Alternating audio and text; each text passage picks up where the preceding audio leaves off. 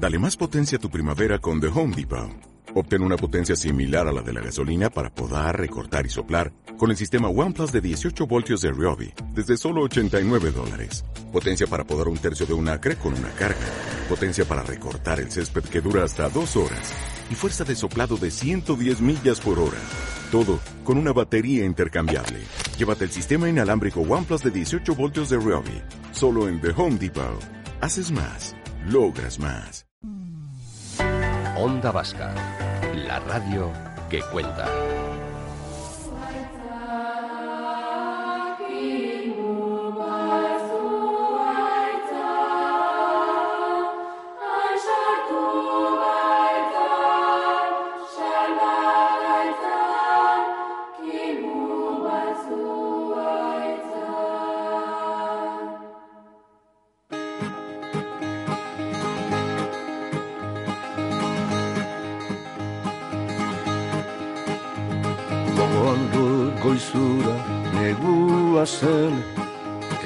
Elur girota izoz Jende guztia tristeta goiber Aurpegi gorpuzta bihotz Nire gitarrarekin irten nintzen Natura ilun hartara.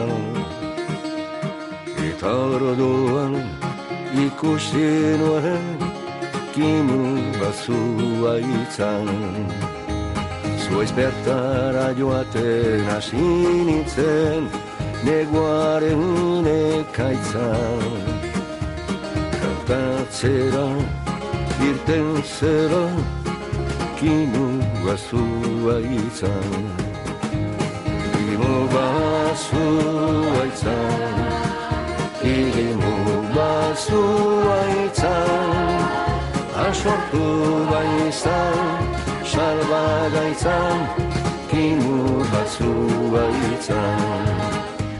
¿Os acordáis que ayer os hablaba de uno de los momentos estelares de ese evento inaugural Fair Saturday? Fue con Benito Lerchundi sobre el escenario con su banda entonando este Kimubat Suaichan acompañado por esa masa coral infantil que nos emocionó a todos eh, y todas las que tuvimos la oportunidad de estar allí y nos parecía una buena elección para encabezar nuestro siguiente argumento porque tenemos, tengo ya en mis manos el regalo perfecto para las fechas que están por venir. Bueno, en realidad para cualquier momento, pero teniendo en cuenta que estamos ahí ya escribiendo cartas que muchas veces pues, pues no sabemos cómo acertar o cómo innovar. Os cuento que ya está disponible en librerías la última entrega de la trilogía Misterios en la Universidad. Relatos de aventuras con los que la escritora Marisa Amigo nos invita a descubrir los muchos secretos que esconde la centenaria Universidad de Deusto. Su lectura, y además en este caso sí que apunto, ¿eh? yo creo que tiene que ser de esas lecturas compartidas en la medida de lo posible con los más pequeños de la casa, puede convertirse, o al menos eso esperamos, en la puerta de entrada a otras muchas historias, a otras muchas aventuras. Y de facto, lo que va a suponer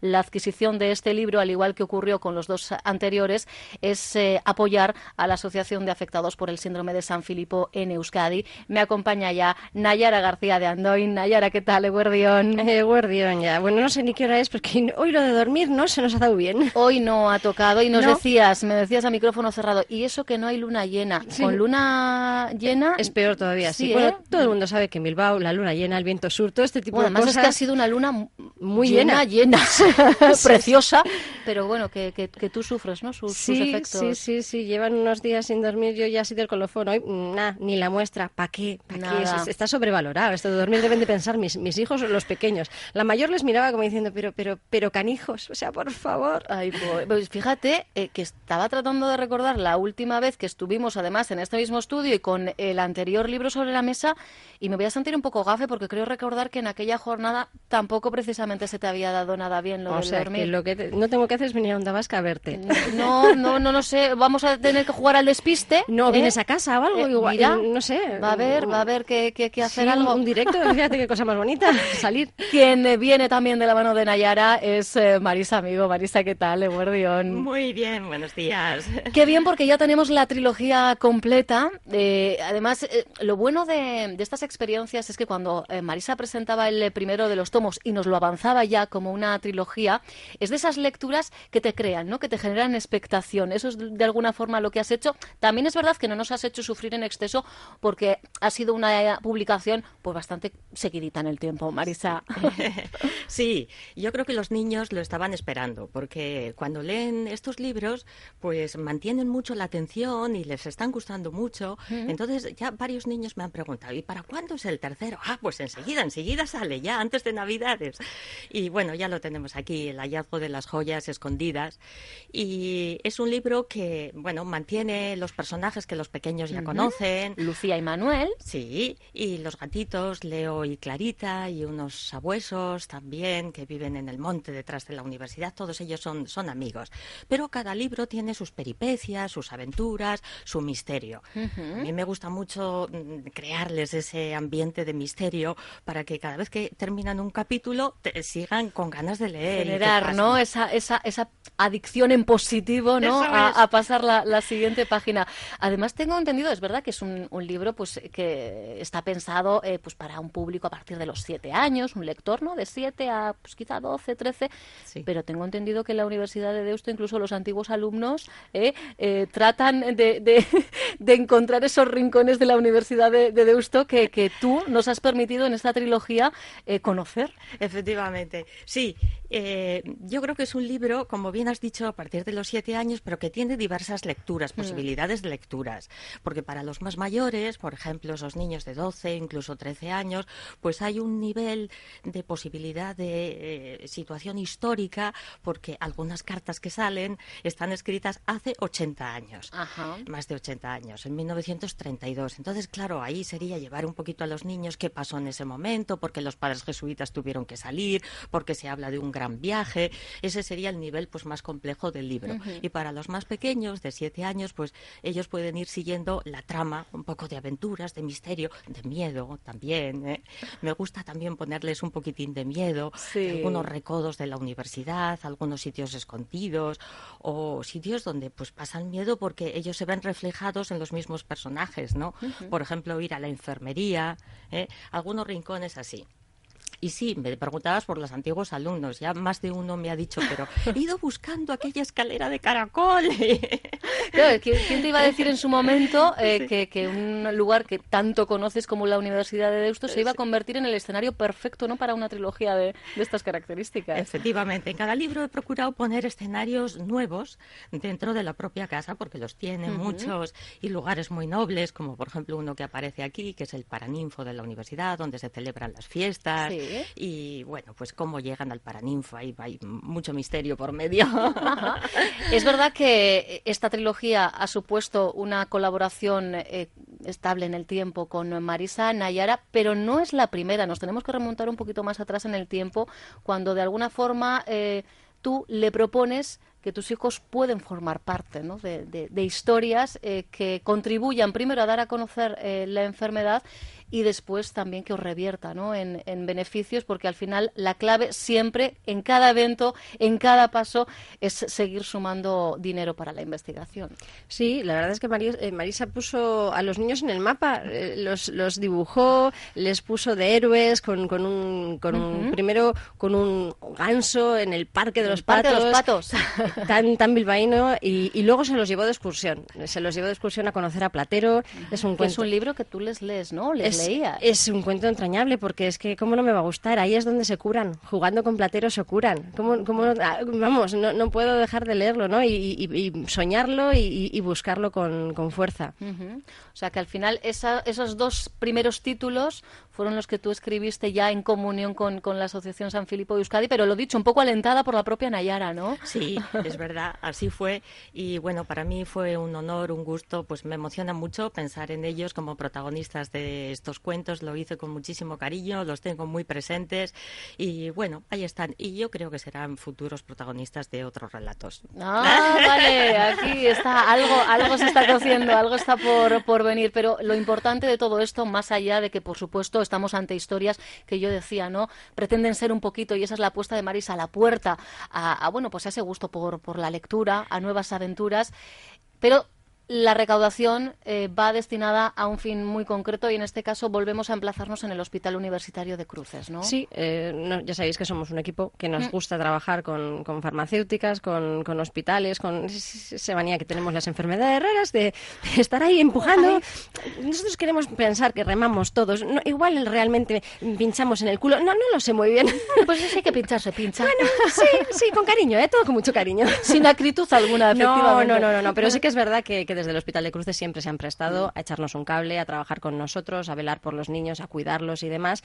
Y, junto con la unidad de metabolopatías, pues ideamos un, curso de formación, en este caso, para, para, poder tratar mejor a los niños, a las familias, saber es, en ese día a día, ¿no? Que, la investigación en general está muy bien, es fantástica, pero lo que realmente es atronador es el día a día. Entonces, todo lo que se pueda mejorar en ese día a día y todo lo que podamos ayudar a los médicos a ayudarnos, mm, parece un juego de palabras, pero pero, yo creo que, debemos. Es, eh, es, bueno, nuestra obligación, es nuestra necesidad también. Es, es un poco Quizá más necesidad. Obligación, fíjate, yo ahí lo pondría en duda porque a, mí no deja de sorprenderme cómo las asociaciones al final sois las que verdaderamente lleváis el, timón de, de todas estas peleas. Incluso hay investigaciones que a día de hoy no tendrían lugar sin el impulso económico de, todos esos eventos, esas actividades que por pequeñas o grandes que sean, a vosotros os quitan, os restan eh, tiempo, pero insisto, es que están siendo fundamentales, porque evidentemente los recortes han llegado también al campo de la investigación y ya sabéis que cuando hablamos de enfermedades raras, pues parece ser ¿no? que las grandes farmacéuticas